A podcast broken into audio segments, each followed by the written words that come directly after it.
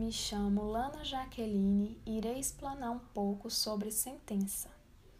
A sentença é uma declaração resultante de toda uma atividade processual que faz surgir uma manifestação de vontade pelo juiz da causa através de uma atividade mental.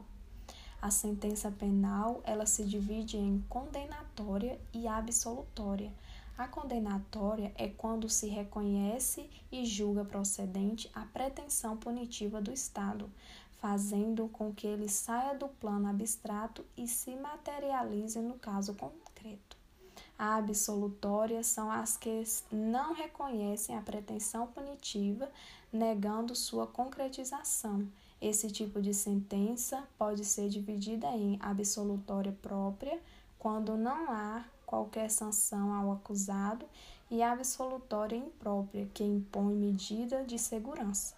Outros atos jurisdicionais, dentre eles o despacho, são decisões do magistrado sem abordar a questão controvertida com a finalidade de dar andamento ao processo. Exemplo: designação de audiência, determinação de intimação das partes, determinação da juntada de documento, entre outras.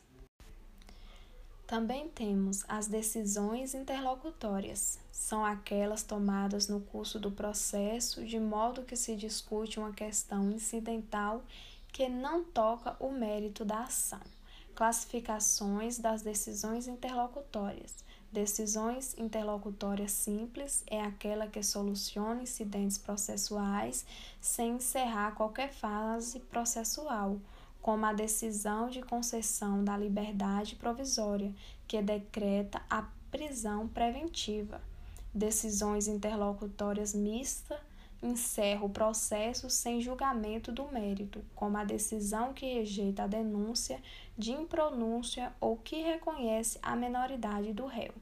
Decisões definitivas são aquelas que põem fim ao processo com julgamento do mérito analisa-se o cerne da questão, visando apurar se o fato típico ocorreu ou não e se o acusado é autor. Nesse sentido, a decisão pode ser decisão condenatória, a acusação encontrada respaldo na prova e, portanto, o juiz impõe a condenação nos termos do artigo 387 do Código de Processo Penal. Decisão absolutória aquela que corresponde à improcedência da ação penal com fundamento nos incisos do artigo 386 do Código de Processo Penal. As decisões absolutórias pode ser própria, é aquela que absolve sem nada impor ao réu em decorrência da ausência de prova da materialidade ou da autoria delitiva, bem como de reconhecimento de excludente da ilicitude típica ou culpabilidade. Imprópria, absolve, impondo o réu medida de segurança, pois tudo levaria à condenação do agente, mas não à possibilidade deste diante da inimputabilidade deste. Artigo 26 do Código Penal. Quanto ao órgão que prolata as sentenças tem subjetivamente simples quando proferidas apenas por um juízo monocraticamente, subjetivamente complexas são resultantes de decisões de mais de um órgão. Os requisitos essenciais das sentenças são relatório, salvo no juizado especial, é a história relevante do processo, é a prova que o juiz leu o processo. Fundamentação é considerada a alma da sentença. Sem fundamentação, a sentença é nula. Artigo 93 da Constituição Federal. É uma das maiores conquistas do direito moderno.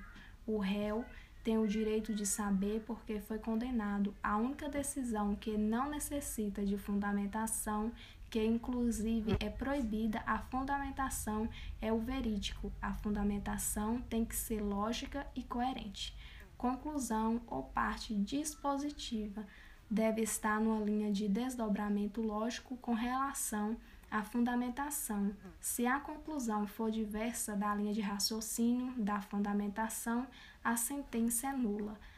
É na conclusão que o juiz vai aplicar o texto legal condenando ou absolvendo.